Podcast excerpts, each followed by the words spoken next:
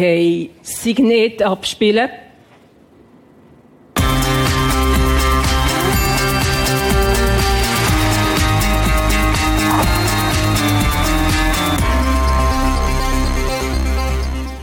Sehr schön. Gut, dann nehmen wir jetzt Statements auf. Das Licht für die Statements bitte. Andreas, komm auf deine Position. Kaugummi raus. Ah. So gut. Ja, äh, musst dich nachher richten. Wir Oh. nehmen die Statements auf.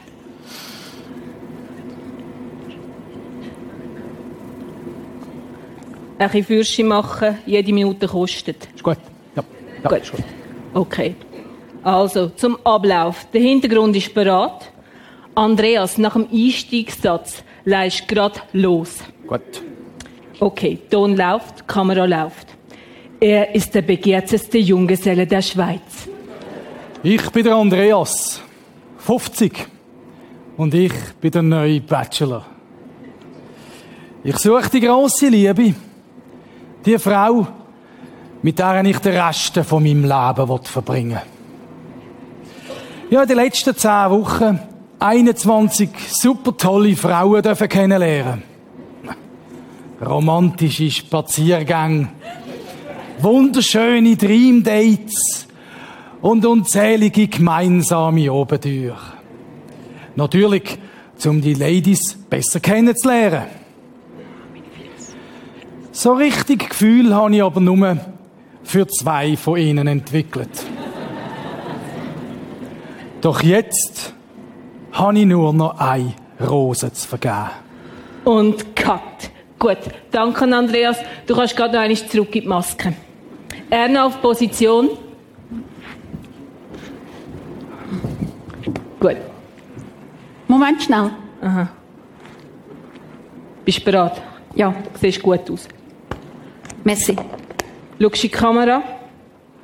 Ton läuft, Kamera läuft und Action. Ich bin die Erna, 51, Chefsekretärin in einem Einzelhandelsunternehmen. In den vergangenen zehn Wochen habe ich den Andreas als einen souveränen und ehrlichen Mann kennengelernt. Er weiß, was eine Frau wie ich braucht. Respekt und Sicherheit. Ich weiß, die letzte Rose habe ich am meisten verdient. Cut. Wunderbar. Merci. Danke, Erna. Mary, komm bitte auf Position. Ich bin Mary. Stopp, stopp, stopp, stopp. Nicht reinschiessen. Ein bisschen mehr links, das andere links. Ja, super. Okay. Ton läuft, Kamera läuft und Action. Ich bin Mary. Noch nicht 50, 49. Bin Kosmetikerin und komme aus Zürich. Der Andreas, oh, er sieht so gut aus. Ich habe mich in den letzten zehn Wochen in ihn verliebt. Aber es war nicht immer einfach. Gewesen. Der romantische Spaziergang mit meiner grössten Konkurrentin. Dabei ist sie so kalt wie ein Fisch. Aber dann, dann hat er mich eingeladen zum Dream Date. Und ich habe mehr über mich und über meinen Beruf und meine zwei Büsi können erzählen. Der Andreas, er kann so gut zuhören. Er ist das, was ich brauche. Ein Mann zum Anlehnen. Ich wünsche mir die letzte Hose so fest. Cut, sehr schön. Das haben wir im Kasten. Wir machen kurz eine Pause. Mary und Erna, für euch hat es noch das Güppli dahinten. Super.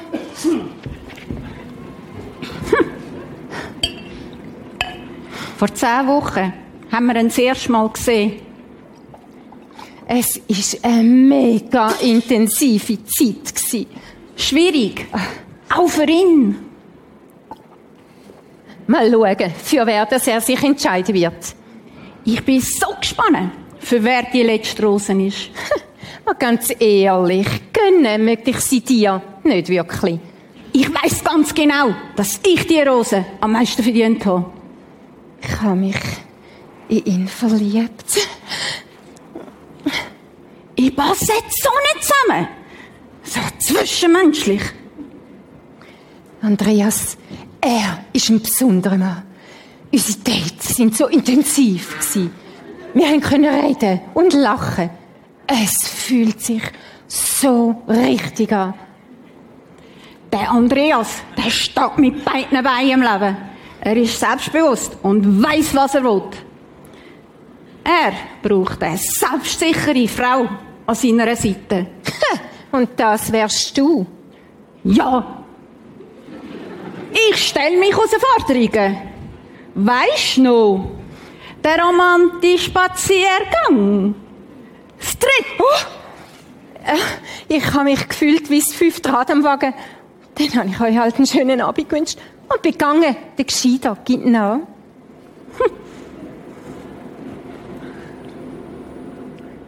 Du bist so was von lieblossüchtig. Ich bin nicht lieblossüchtig.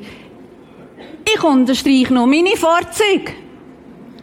Ich habe das Gefühl, jeder Mann, der sich länger mit dir wie fünf Minuten unterhaltet, da kann doch etwas nicht stimmen. Gut, Ladies, wir machen weiter. Macht euch bereit fürs grosse Finale. Nehmt Positionen ein. Dann kommt noch das Piano dazu. Achtung, Oh, siehst was für ein Tölpel du bist?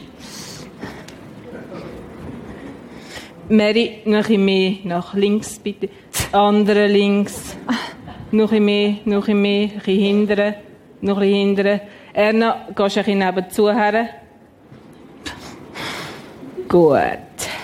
Zum Ablauf. Zuerst kommt nur mal das Signet, dann kommen die Introsätze, das Piano fängt an zu spielen und dann kannst du, Andreas, reinlaufen und gerade loslegen. Signet ab.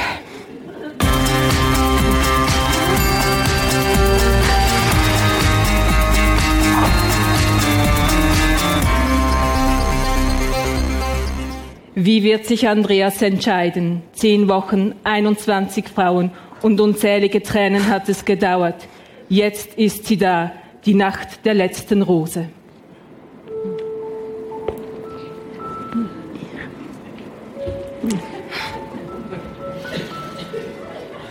Willkommen zu der Nacht von der letzten Rose. Wow. Ihr sehen beide umwerfend aus. Danke. danke. Wir haben miteinander eine schöne und eine abwechslungsreiche Zeit dürfen erleben. Vor zehn Wochen hat meine Suche nach der grossen Liebe gestartet. Nach und nach habe ich euch dürfen besser kennenlernen. Erna, komm bitte zu mir. Erna, du bist eine selbstbewusste Frau und ich schätze deine ehrliche Art. Was schätzt du an mir? Du bist ein erfolgreicher Mann, der weiß, was er will. Bei dir fühle ich mich sicher. Du zeigst deine Gefühle selten. Und nur wenige Mal habe ich hinter die Pokerface schauen. Du weißt, ich spiele gern Poker. Aber lenkt das? Erna, gang bitte noch einmal zurück. Mary, würdest du bitte zu mir kommen? Mary, deine Gefühle hast du immer gezeigt. Du hast das Herz auf der Zunge. Wie siehst du mich? Andreas, du bist ein charmanter Gentleman. Ich kann mich immer können anlehnen bei dir. Wir können über alles reden. Es hat aber auch Momente gegeben, wo du meine Nähe nicht so gesucht hast. Ich, ich kann dich nicht teilen. Ich will dich nicht teilen! Mary, ist gut. Ja, ist gut. Ähm, gang bitte doch auch noch einmal zurück. Sehr schön. Andreas, nimm bitte die Rose. Und jetzt bei der Entscheidung möchte ich noch einmal die ganze Tragweite spüren. Deinen inneren Kampf. Der erste Teil sagst du in die Kamera, nachher wendest du dich an die Ladies. Musik bitte. Ton läuft, Kamera läuft und Action. Ich bin auf der Suche nach der Frau, mit der ich den Rest von meinem Leben will verbringen Es ist eine Entscheidung fürs Leben. Ich habe 21. Ich habe, Dankeschön. Ich habe 21 tolle Frauen dürfen kennenlernen und habe mich immer wieder müssen entscheiden. Welche Frau kann mein Herz erobern? Welche hat das gewisse Etwas? Erna und Mary. Ihr sind zwei tolle Frauen. Extrem unterschiedlich. Und das macht's umso schwieriger. Für meine Entscheidung habe ich mir viel Zeit genommen. Sogar eine schlaflose Nacht gehabt. Hin und her überlegt. Und ich habe müssen zwischen Herz, für, zwischen Bauch, Herz und Kopf entscheiden. Meine letzte Rose. Mein Herz kann ich nur einer geben. Und darum frage ich jetzt zum letzten Mal. Meine letzte Rose. Willst du sie gern annehmen?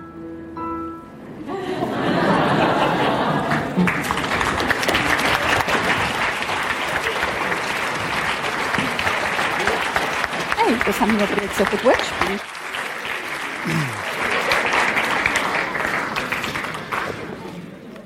Was soll man da dazu sagen? Eurem Lachen an merke ich, dass viele von euch die Sendung schauen. Äh, ich muss ehrlich bekennen, ich habe sie noch nie gesehen. ähm, es tut schon fast weh, oder? Wenn man das so sieht. Ich weiß nicht, wieso ich gehe. Das ist schon wieder lustig. Und äh, viele werden jetzt sich fragen, wer hat es bekommen? Ich werde es euch nicht sagen. Wir wissen es nicht. Das Stück ist da fertig. Aber was ja interessant ist, ist bei dem Bachelor die Aussage, die er macht, äh, ich musste zwischen meinem Kopf, meinem Bauch und meinem Herz entscheiden. Und äh, das ist ja das, was so weit verbreitet ist, wenn es um Entscheidungen geht. Oft hört man ja das, und das ist so, so im, im Volksmund drin, du musst nur auf dein Herz hören. Dann triffst du die guten Entscheidungen. Los auf dein Herz. Und wir haben letzten Sonntag im ersten Teil haben wir ja das ein bisschen angeschaut. Ja, denn das mit unserem Herz? Und wir haben gemerkt, unser Herz ist gar nicht immer nur einfach ein guter, ein guter Entscheid, wenn wir immer nur auf unser Herz hören. Weil wir müssen unser Herz kennen. Salomo sagt, mehr als alles andere, heb Acht auf dein Herz, denn daraus fließt alles Leben. Unser Herz hat das Potenzial, uns auch zu betrügen. Wir haben das letzte Sonntag gehabt. Trügerisch ist das Herz mehr als alles und unheilbar ist es. Wer kennt sich damit aus? Das Herz ist so wie ein innerer Verkäufer. Und es ist eben überhaupt nicht immer so, dass unser Herz genau weiß, was richtig ist, sondern es ist so, dass es, wenn es nicht wenn es nicht kultiviert ist, wenn unser Herz nicht pflegt wird, dann hat es durchaus auch das Potenzial, uns zu betrügen. Und darum die Frage vom letzten Mal, bin ich ehrlich mit mir selber? Wirklich? Bin ich ehrlich mit mir selber? Wirklich? Ich weiß nicht, ob du die Übung letzte Woche gemacht hast, mal vor den Spiegel angegangen bist. Bin er, wenn du in einer Entscheidung bist und dich gefragt hast, bin ich wirklich ehrlich mit mir selber? Das ist eine ganz wichtige Frage. Weil wir manchmal so in einem, in einem Zeug sind, wir haben es gesehen, die beiden Könige, die einfach ihr eigenes Ding durchziehen und gar nicht mehr ehrlich werden mit sich selber. Wenn du es verpasst hast, schau es doch nach, prisma.tv, kann man die erste Dinge nachlassen. Heute wollen wir in die zweite Teil hineingehen. Beim Bachelor in dieser Szene ist es ja so interessant, er sagt, oder ich suche die Frau, die mich glücklich machen kann. Klammern auf, äh, oft sind ja die Achtensendungen, erfahrt man dann zwei Wochen später, dass die schon wieder nicht mehr zusammen sind, dass ja das nicht funktioniert alles nur inszeniert ist. Und dann wird so dargestellt, ich kann mich nur entscheiden zwischen links oder rechts. Meine Frage ist, wer sagt denn das eigentlich? Gibt es denn nicht eine dritte Option? Zum Beispiel Doris Mitchell wäre auch noch da gewesen, oder? äh, wer sagt denn eigentlich, dass das immer gerade die Optionen sind, wo man wahrnehmen müssen? Bei den Entscheidungen ist es ja oft so, dass wir das Gefühl haben, wir müssen jetzt und sofort und gerade entscheiden. Und wir werden eingekühlt in so einen emotionalen Nebel. Ich meine, es ist völlig übertrieben, wie das da gelaufen ist, aber das ist oft das, was passiert. Man ist eingekühlt wie so in ein, in ein Parfüm. In einen, in, in, in, in einen Duft, wo man nicht mehr ganz, nicht mehr ganz klar sieht. Es gibt ja so Parfüm, da wird es einem halb schlecht. Aber es gibt auch andere, oder, wo, wo, wo, einem, wo einem wirklich mitnehmen und so eine Atmosphäre schafft. Und in dem, in dem Raum, in dem die Entscheidungen fällen, sind wir nicht mehr Duft, es ist nicht mehr duftneutral oder entscheidungsneutral. Sondern es ist oft eingehüllt in so eine emotional geladene Atmosphäre. In dieser Serie geht es darum, dass wir lernen, Entscheidungen zu treffen, die wir später nicht bereuen. Entscheidungen zu treffen, wo du auch in zehn Jahren kannst sagen, das ist eine gute Entscheidung gewesen. Du wirst morgen das leben, was du heute entscheidest. Und noch etwas, Entscheidungen haben Auswirkungen auf deine nächste Generation. Und seltenst bleiben Entscheidungen, sind es nur Privatsachen, die nur für dich trifft. Deine Entscheidungen haben immer Auswirkungen auf dein Umfeld. Und darum werden wir vier Fragen anschauen in dieser Serie. Und heute kommen wir auf die zweite. Die erste war, bin ich ehrlich mit mir selber wirklich? Und die zweite Frage, die ich euch heute möchte mitgeben, wo wir heute Morgen darüber nachdenken, ist die. Welche Geschichte möchte ich erzählen? Welche Geschichte möchte ich erzählen? Denk mal darüber nach. Jede Entscheidung, die du triffst, ist ein Teil von deiner Lebensgeschichte. Jede Entscheidung, die du triffst, ist ein Teil von deiner Lebensgeschichte. Wenn du heute eine Entscheidung fällst, hat das Auswirkungen auf deine Geschichte. Angenommen, du, wir könnten eine Biografie schreiben, oder? Erwin Oberhänsli, seine Biografie, das war das Leben von Erwin Oberhänsli, oder ist, oder im Moment noch. Aber irgendwann, das war das Leben. Oder das war, das war das Leben von Sandro Pfister. Und wir schreiben das auf. Und jede Entscheidung, die du triffst, wird sich in dem Buch, in deiner Biografie wiederfinden. Weil deine Entscheidungen hat eine Konsequenz und die Konsequenz hat Auswirkungen auf dein Leben. Und meine Frage heute Morgen ist, was möchtest du für eine Biografie schreiben? Was möchtest du für eine Geschichte schreiben mit deinem Leben? Das Buch hat verschiedene Kapitel. Es fängt an als Bub, als Kind, als Mädchen und dann geht's durch. Und du bist gerade jetzt dran, einen Teil von deiner Geschichte zu schreiben. Ich möchte euch mal zeigen, wie das funktioniert, wenn man so eine Geschichte schreibt. Oder man trifft eine Entscheidung. Du triffst eine Entscheidung und jede Entscheidung, die du triffst, hat eine Konsequenz. Bei größeren Entscheidungen hat es größere Konsequenzen, das ist so. Und aus dieser Konsequenz heraus entsteht eine Geschichte. Lass mich ein Beispiel erzählen, dass du es ein bisschen illustrieren was, was ich meine damit. Angenommen, du schaffst in einem äh, Unternehmen, wo, wo, in einem Handelsunternehmen zum Beispiel, oder sonst in einem Industriebetrieb, und dein Chef sagt dir, eure Ware ist nicht geliefert worden, ihr habt sie zu spät, äh, zu spät bestellt. Und der Chef sagt, sag dem Kunden, Lügen an. Sag dem Kunden, das ist, hat irgendwie ein Problem gegeben bei der, bei der Produktion, weiß ich was. Äh, wir sind nicht geschuld. Und du machst das. Du triffst einen Entscheid und sagst, also gut, ich mach das. Weil ich will ja die Stelle nicht verlieren. Ich will ja die Stelle behalten. Und du triffst eine Entscheidung. Jetzt kommt der Kunde und sagt, kommt dem irgendwie auf die Schliche und sagt, das kann ja nicht stimmen. Chef, dein Angestellter hat mich angelogen. Konsequent, der Chef entlädt dich. Und du schreibst einen Teil von deiner Geschichte. So kann es ablaufen. So kann eine Geschichte geschrieben werden. Die Geschichte könnte noch weitergehen. Du sagst, ich bin jetzt entlassen worden aufgrund von dem. Und weil ich das schlecht verdau, fange ich an, zu Abend mich ein bisschen zu trösten und fange an zu trinken. Und das wird Auswirkungen haben auf deine Kinder und auf deine Ehe und es geht weiter. Es fängt an mit einer kleinen Entscheidung, die Konsequenzen hat und wo daraus eine Geschichte wird. Das ist ein bisschen plakativ. Aber die Frage ist, welche Geschichte möchtest du erzählen? Oder ein anderes Beispiel, um es ein bisschen verdeutlichen. Ich nehme ein bisschen starke Beispiele, aber dass, dass, dass, uns, dass uns der Mechanismus klar wird zwischen Entscheidung, Konsequenz und Geschichte. Angenommen, du schaffst irgendwo und bist unglücklich geheiratet im Moment, schwierige Situation, am Arbeitsplatz triffst du einen, der natürlich freundlicher ist als dein Mann. Und er macht dir klar, wenn du parat bist, können wir Beziehung intensivieren. Und jetzt halte mal geschwind inne. Und meine Frage ist, bevor du dann reagierst, wenn du dich an die Frage erinnerst, welche Geschichte möchte ich erzählen? Egal wie viel Druck das jetzt gerade die ist, egal wie einsam du fühlst, dich fühlst, egal wie schlecht was läuft, in welche Richtung willst du gehen? Welche Geschichte möchtest du erzählen? Und manchmal bin ich schockiert, wie die Freunde in diesem Moment raten, oder? Los nur auf dein Herz. Das ist jetzt gerade wichtig. Und sie spielen so die schlechten Ratgeber aus meiner Sicht, die sagen, ja, es ist alles gut, los auf dein Herz.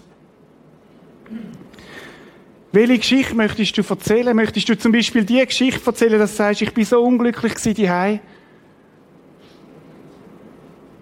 Ich habe einen Mann da Abend kennengelernt und der ist einfach freundlicher mit mir. Der hat mich beachtet, der hat mich wertschätzt. Und dann habe ich müssen anfangen lügen die Es hat eine Zeit angefangen, wo ich meinen Mann belogen habe, wo ich meine Kinder belogen habe, wo ich meine Schwiegermutter belogen habe und meine Mutter. Schwierige Phase. Das war ein Teil von meiner Geschichte. Willst du die Geschichte erzählen? Wirklich? Oder? Das wird dann plötzlich zu einem ganzen Kapitel. Und wenn du zurückschaust, 30 Jahre später, und sagst, dort hat es eine Phase gegeben in meinem Leben. Eine kleine Phase, wo ich eine Entscheidung getroffen habe. Wo eine Konsequenz gehabt hat und wo ein Teil geworden ist von meiner Geschichte. Das ist ja ein anderer Effekt, der oft passiert. Wir haben das Gefühl, in diesen Entscheidungen hinein, das ist, das ist jetzt absolut das Wichtigste auf mein ganzes Leben raus. Aber wenn du zurückschaust, zehn Jahre später, dann ist es eine Phase von vielleicht ein paar Wochen, vielleicht ein paar Monaten. Und du hast Entsche Entscheidungen getroffen, wo wenn du zurückschaust, sie nicht gern erzählst. Darum meine Frage, welche Geschichte möchte ich erzählen? Das ist im Fall eine sehr gute Frage. Ich lebe schon ein paar Wochen mit dieser Frage. Auch in kleinen, in kleinen Sachen. Wo ich mich frage, Reto, welche Geschichte möchtest du erzählen? Wenn ich mir vorstelle, dass ich mal als Großvater im, im, im Liegestuhl hätte, ja, im Liegestuhl sitze, oder in, in dem Dingstuhl, und meine Enkel kommen und sagen, Großpapi, vielleicht sagen sie noch, oder weiß ich was, erzähl uns mal von deinem Leben. Und dann sage ich, schau mal, liebe, weiß ich, wie die dann heißen, Timon, oder weiß ich, es gibt ein paar Kapitel, die erzähle ich dir nicht. Weil ich will dir die nicht erzählen weil die schwierig sie sind. Welche Geschichte möchtest du erzählen? Ich kenne viele von euch nicht persönlich, einige schon. Aber eins weiß ich von dir. Eins weiß ich von dir. Du möchtest eine Geschichte erzählen, wo du stolz bist drauf. Du möchtest eine Geschichte erzählen, wo du wo du nicht musst Bögen drumherum machen, wo du nicht musst Sachen auslassen. Du und ich, wir möchten eine Geschichte erzählen, wo wir keine Details weglassen müssen. Und ich glaube, das ist das, was wir alle möchten. Wir möchten unseren Kindern und Großkindern eine Geschichte erzählen, wo wir die Helden sind drin. Wo es aufgegangen ist. Wo es zwar schwierig war, aber wo wir in einem schwierigen Moment gute Entscheidungen getroffen haben. Welche Geschichte möchte ich erzählen? Oder man könnte es auch noch anders sagen. Welche von den möglichen Optionen möchtest du als ein Teil von deiner Geschichte erzählen? Mein Chef hat mich angeleitet, zu betrügen. Und ich habe es nicht gemacht. Und er hat mir gekündigt. Und es ist schwierig geworden. Ein paar Monate in meinem Leben. Aber ich würde es wieder so machen. Möchtest du so einen Teil der Geschichte erzählen? Und zurückgeschaut auf das Leben, natürlich ist es hart und schwierig, so Entscheidungen zu treffen. Keine Frage. Oder du könntest sagen, ich habe es so gemacht, wie ihr es nicht machen solltet. Das ist auch eine Geschichte. Warum ist es so schwierig, so hart in diesen Drucksituationen unseren Emotionen nachzugeben? Oft ist Zeitdruck da. Wir haben den Eindruck, jetzt, wenn ich diese Chance nicht packe, dann. Es ist ein Leistungsdruck da, ein Umsatzdruck. Oder was mir auffällt, wenn oft auch schlechte Entscheidungen getroffen werden, ist, wenn die Energie knapp ist. Wenn man hauptsächlich, man kann es jetzt geschwind entscheiden und es ist dann durch. Stichwort Kleinkindphase, liebe Eltern. Ganz heisse Phase, wo man schlechte, in der Gefahr steht, schlechte Entscheidungen zu treffen. Weil die Energie knapp ist und der emotionale Tank leer ist. Aber Leute, das ist nur eine Phase. Das sind nur ein paar Jahre. Und nachher wird's anders. Warum ist das so? Der Verkäufer, es wird anders, nicht, nicht immer einfach, aber es wird anders. Der Verkäufer oder die Verkäufer kennen das vom, vom Klimaschaffen. Du musst dich mal achten, wenn du in einem Autoverkauf ein Auto willst oder sonst etwas Grosses. Sie schaffen dann möglichst eine Atmosphäre, die einladend ist. Du kommst einen guten Kaffee über, es glänzt alles, oder? Es hat keinen Rost und nichts rum. Und in dem Klima, in dem Klima, will man dich einlullen, damit du den Entscheid möglichst jetzt triffst. Jeder gute, jeder gute Verkäufer weiß, dass du musst abdrucken. Weil wenn er heimgeht, dann kommt er in ein anderes Klima. Dann ist er nicht mehr unter dem emotionalen Druck, nicht mehr unter dem, dem Schwall drin. Und so ist es auch bei den Entscheidungen. Wenn wir mal draus gehen, einen Schritt zurück machen und sagen, stopp mal, lass mich mal mein ganzes Leben anschauen. Macht das Sinn jetzt so? In druckvollen Momenten stehen wir in der Gefahr, zu fokussiert sein auf den Moment und nicht mehr das ganze Bild zu sehen. Darum ist die Frage so wichtig. Welche Geschichte möchtest du erzählen? Schau, wir sind nicht die Ersten, die sich mit dem Thema auseinandersetzen. Und da fasziniert mich die Bibel einfach immer wieder, dass all die grossen Fragen sind auch ein Thema in der Bibel. Und wir möchten heute Morgen in ein Leben hineinschauen von einem Mann, der 850 vor Christus gelebt hat. Auch wieder Altes Testament, total spannend. Ich habe es euch hier aufgezeichnet. Das ist das Leben von Josef. Und vielleicht können wir es dann auf der Seite einblenden. Der Josef hat etwa 850 vor Christus gelebt. Und der Josef ist einer gewesen, der in einer grossen Familie aufgewachsen wird und er hat Brüder gehabt. Der Josef ist der Lieblingssohn von seinem Vater. Und das hat er gespürt und der Vater hat ihm das auch zu merken gegeben. Er ist besonders beschenkt worden und so weiter. Und seine Brüder, die sind eifersüchtig geworden. Weiß nicht, ob das kennst. Eifersucht hat eine enorme Kraft, eine enorme Power. Seine Brüder sind eifersüchtig dass er immer verwöhnt wird von seinem Vater.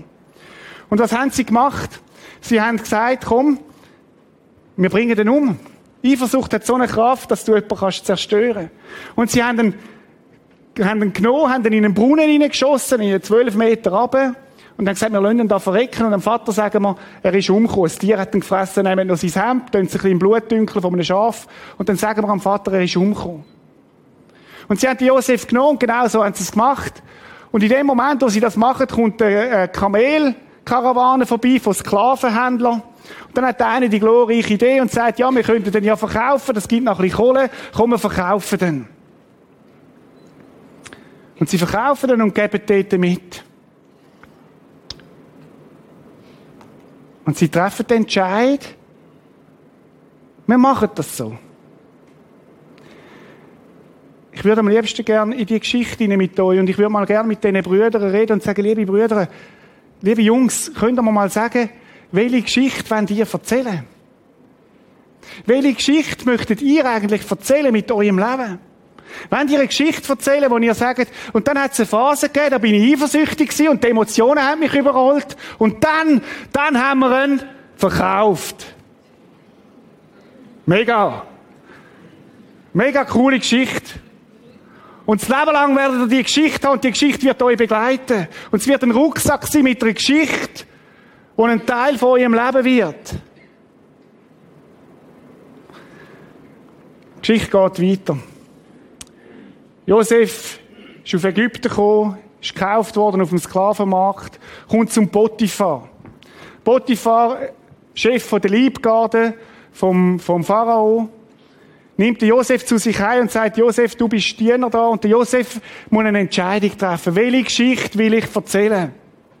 Will ich eine Geschichte erzählen, dass ich als Sklave auf Ägypten gekommen bin und ich absolutes Minimum gegeben habe, so wie es jeder andere Sklave auch mich. Eine Geschichte, wo ich sage, ich gebe, ich setze mich nicht ein, ich gebe nicht mein Bestes, mein Ziel ist Flüchten, ich hau ab, sobald es eine Gelegenheit gibt, gehe ich auf und davon. Josef hat sich entschieden, hat gesagt, ich, ich schreibe Geschichte. Und meine Geschichte ist, dass ich in der Situation, wo ich bin, das Beste gebe. Und er hat sich eingesetzt beim Potiphar daheim. Und der Potiphar hat das wahrgenommen. Potiphar hat das gesehen. Er hat den eingesetzt und hat gesagt, wow, das ist ein Mann, den man brauchen kann. Ein Mann, wo ich Vertrauen auf ihn setzen. Und das heißt in der Bibel folgendes, Potiphars Vertrauen wuchs, er ließ Josef freie Hand und kümmerte sich selbst um nichts mehr, außer um seinen eigenen Speisen. Vom Tellerwäscher zum Hoteldirektor. Weil der Josef eine gute Entscheidung getroffen hat. Weil er das Vertrauen bekommen hat vom Potiphar, plötzlich in eine, in eine gehobene Stellung hineingekommen ist. Hat zu tun mit seiner Entscheidung. Seine Entscheidung hat Konsequenzen gehabt. Und seine Konsequenzen sind ein Teil von seiner Geschichte geworden. Die Geschichte geht weiter. Und wenn wir jetzt einen, einen Film würden miteinander schneiden, dann käme jetzt eine andere Musik, oder? Jetzt wird es plötzlich irgendwie so ein bisschen, weißt du nicht, romantisch oder so, oder, oder leicht romantisch, oder dramatisch vielleicht auch. Potiphar, seine Frau, tritt auf den Plan. Potiphar, seine Frau trifft auf den Plan und sie stellt etwas fest. Josef sah sehr gut aus.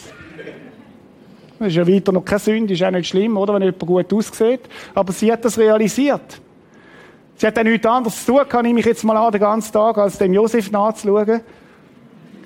Das bemerkt ja auch Potiphars Frau. Oder das ist manchmal Gefahr, oder? Wenn man nichts zu tun hat, kommt man auf dumme Gedanken. Das ist so.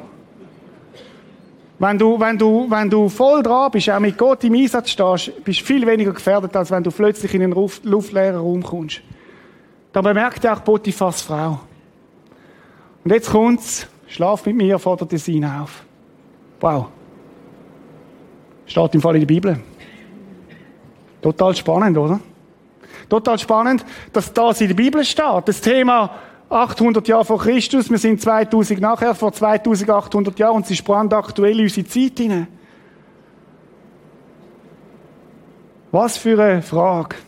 Was für eine Herausforderung für Josef. Und wisst ihr, was cool ist? In meiner Recherche habe ich ein Bild gefunden von dem Moment. Ich werde es euch zeigen. Haben wir überlegt, ist es jugendfrei? Es ist, ich glaube, es ist okay. Ich werde es euch zeigen. Schaut es euch mal an die Situation, hat ein Künstler gemalt, wo der Josef auf dem Bett sitzt vom Potiphar seiner Frau. Und wo sie ihm sagt, schlaf mit mir. Und ich habe es extrem gut dargestellt, weil der Mann irgendwie siehst einen Kampf, der ihm stattfindet und ich glaube, er stellt sich die Frage, welchen Song soll ich jetzt spielen? Soll ich singen Love is in the air? Soll ich singen Liebe kann doch keine Sünde sein? Oder soll ich singen, Let it be?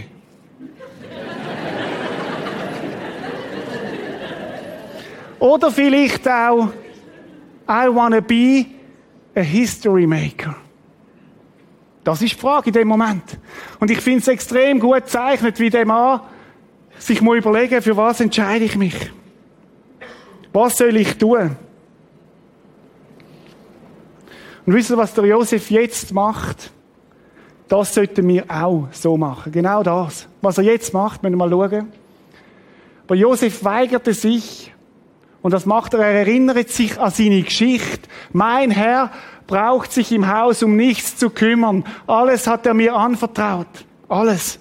Er sagt, ich habe eine Geschichte, ich bin Sklav gewesen. Mein Herr hat mir alles anvertraut. Ich bin aufgestiegen. Er hat mich, hat mich gefördert. Ich habe genauso viel Macht wie er, nur dich hat er mir vorenthalten, weil du seine Frau bist.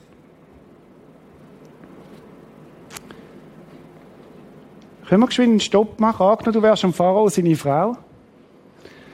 Was für eine Geschichte möchtest du denn erzählen? Ich habe mich in einen jungen, gut aussehenden Typ verlegt. Ich habe darauf gewartet, für eine Gelegenheit, wo ich ihn verführen kann.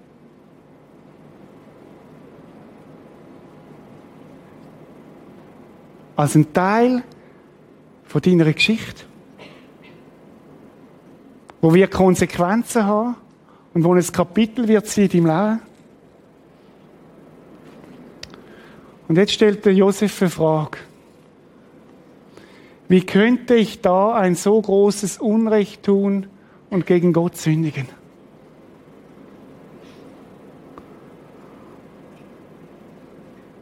Josef stellt sie in einen anderen Zusammenhang. Er schaut nicht nur die Horizontale an, sondern auch die Vertikale. Und sagt, ich stehe unter der Leitung, unter der Führung von einem größeren als der Pharao.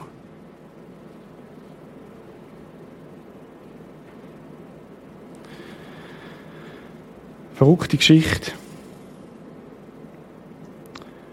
Das heißt dann weiter, Potiphas Frau ließ nicht locker, jeden Tag redete sie auf Josef ein. Wenn wir uns das mal geschwind vorstellen, Josef ist weg von die Hei. 19, 20. Niemand kennt ihn.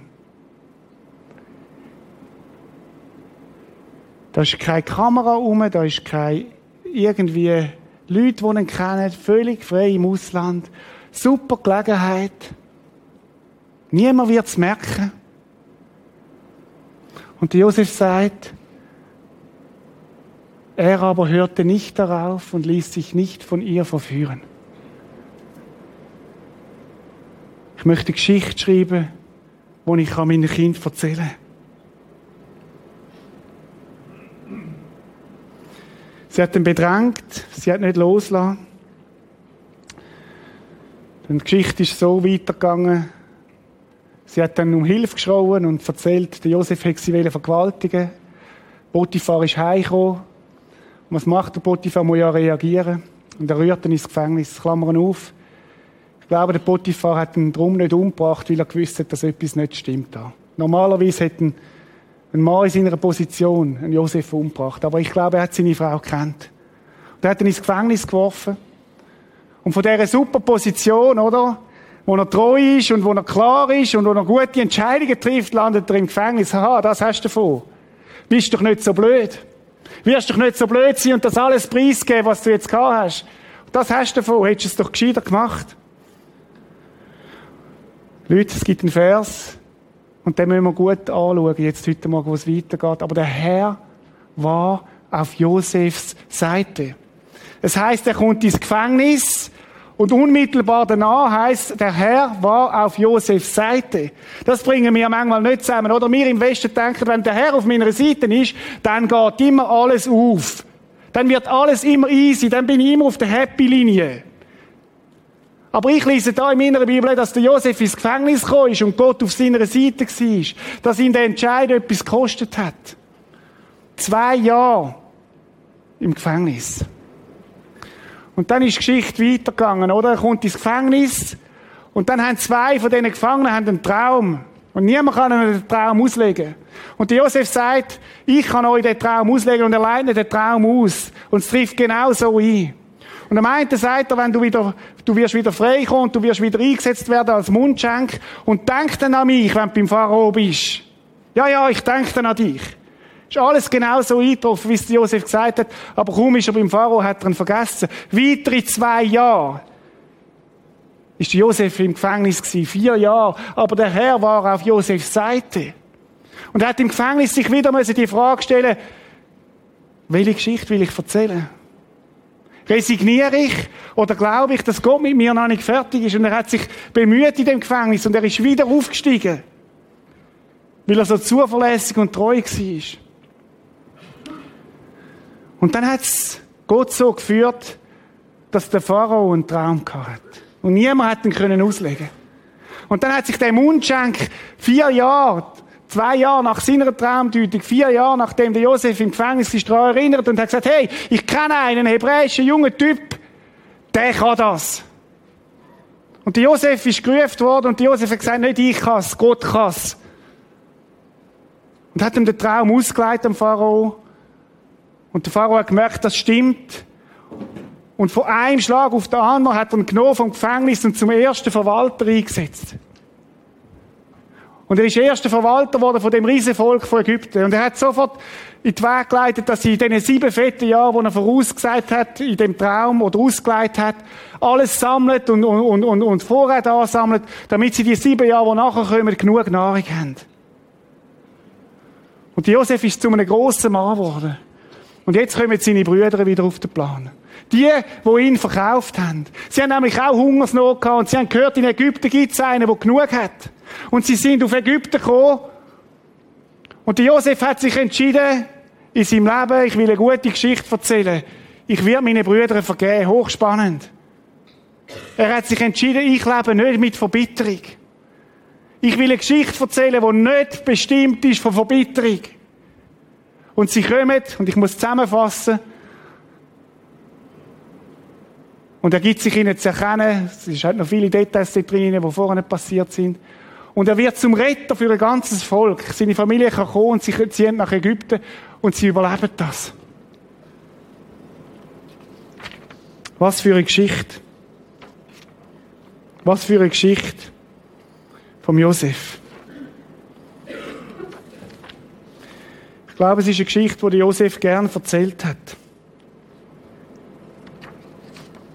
Im Gegensatz von der Geschichte von seinen Brüdern. Lasst uns mal die Kontraste anschauen. Am Josef seine Geschichte und die Geschichte der Brüder, die eine Lebenslüge das Leben lang mit sich herumgetragen haben. Weißt Lebenslügen brauchen extrem viel Energie. Es ist wie ein Ball, wo du musst im Wasser unter Wasser heben. Und meine Erfahrung ist, wenn der Druck genug groß ist, dann springt er rauf. Wenn du nicht mehr kannst heben, irgendwann kommt ein Moment in deinem Leben, wo du nicht mehr kannst heben. Und wenn es auf dem Sterbebett ist, alles schon erlebt, dann springt er plötzlich rauf. Und meine Frage ist, welche Geschichte möchtest du erzählen? Welche Geschichte möchtest du erzählen in deinem Leben?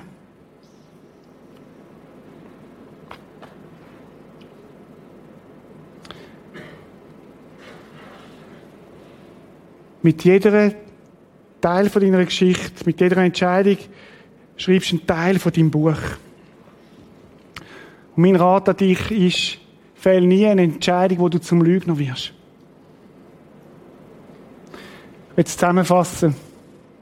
Welche von den möglichen Optionen möchte ich als einen Teil von meiner Geschichte erzählen?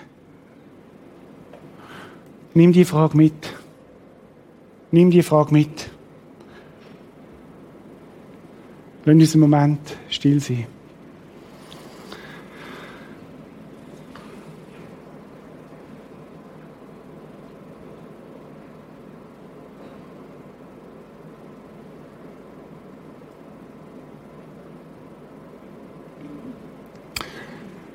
Jesus, du kennst uns und du weißt, wie oft wir über einen kurzen Moment das ganze Bild vergessen. Wenn wir in der Gefahr sind, nur im Moment zu denken und auszublenden, was unser Leben, dass wir in einem Leben stehen, wo wir Geschichten schreiben. Und Herr, wir brauchen deine Hilfe in unseren Entscheidungen, weil wir es allein nicht können. Aber ich möchte dich bitten, Herr, dass du uns hilfst, Entscheidungen zu treffen, die wir nicht bereuen. Entscheidungen zu treffen, wo wir, wo wir gern nachher Geschichte erzählen davon, Herr. Ich möchte dich bitten, dass du uns hilfst da drin, Herr. Amen.